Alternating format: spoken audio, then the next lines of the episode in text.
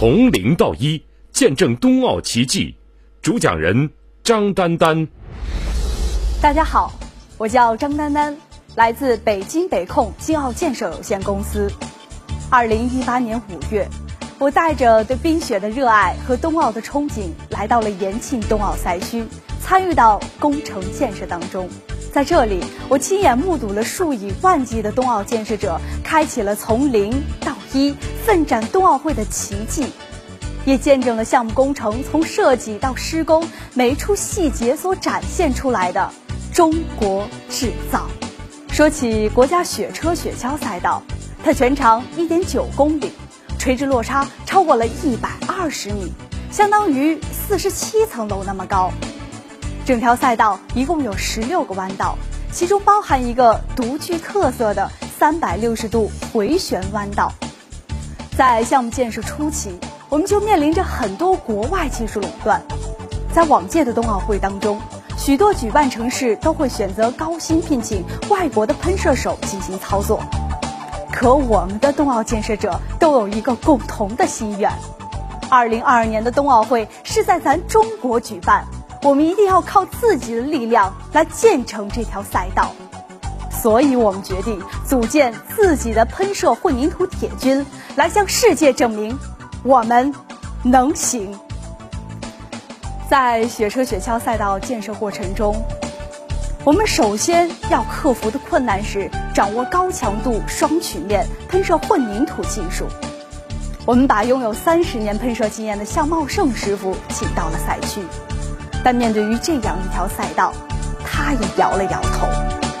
向师傅说道：“这项技术非常复杂，涉及到喷射角度、混凝土湿度、温度和力度等等各方面的问题，而且目前咱们国内还没有相关标准和相关工程作为参考经验。为了取得技术参数，五十五岁的向师傅扛起了整整六十多斤的喷枪。”几乎天天泡在模块基地反复练习尝试，可经过了上百次的喷射，还是没有突破。在和向师傅聊天时，他对我说：“有一段时间啊，可真的是坚持不下去了，每天成宿成宿的失眠，这头发全都愁白了，可还是没有进展。”有一天，同样作为工人的老父亲给他打电话说：“孩子。”你得好好干，能干这么好的冬奥工程，你现在可成了咱们全村的骄傲啊！向师傅说道。可不仅仅是全村的乡亲们，整个赛区也都在等着我，看着我。也就是这股压力激发了我的动力，又开始不断的练习尝试，又经过了上百次的喷射，终于攻克了难关，等来了考核的那一天。在正式认证考核那天，国际奥委会和大大小小的领导、新闻媒体都来了。面对于这样的场合，向师傅紧张坏了。但当他一拿起喷枪，整个人变得放松、自信了起来。在喷射完成的二十四小时后，外国专家对赛道当中最容易出现薄弱环节的点进行了采样检测。现场所有的人都在焦急地等待着结果。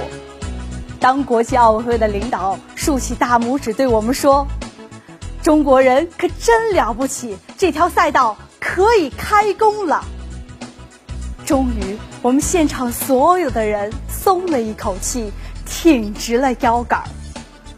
随后，我们从千名优秀喷射手中层层选拔出了二十一名，进行了严苛的体能和技术训练。三名喷射手组成一个喷射小组，一个端着喷射枪的后座，一个打灯照明，一个进行喷射。在零下三十多度的小海坨山上，喷射手们却经常是大汗淋漓，而他们的防护服上却总是挂着冰碴。在炎热的夏天。我在喷射现场待五分钟都热得受不了，可喷射手们拿起喷枪就是二十小时以上的喷射，甚至最长可以达到四十多小时。他们不敢喝一口水，更不敢上厕所，因为这项工作必须一气呵成。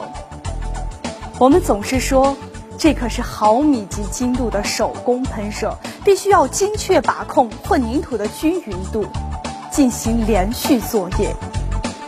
就这样，二十一名喷射手经过了三百四十二天日日夜夜的奋战，把全长一千九百七十五米的赛道喷射完成。二零一九年九月十七号。中国第一条雪车雪橇赛道实现合龙贯通，这也标志着国家雪车雪橇赛道主体结构全部完工。我们可以骄傲地说，这条赛道全部由中国人自己喷射完成。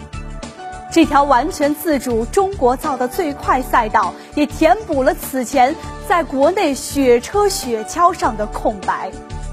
其实，从一开始我们就下定决心，不仅要把技术攻下来，还要把技术留下来，甚至要走向全世界。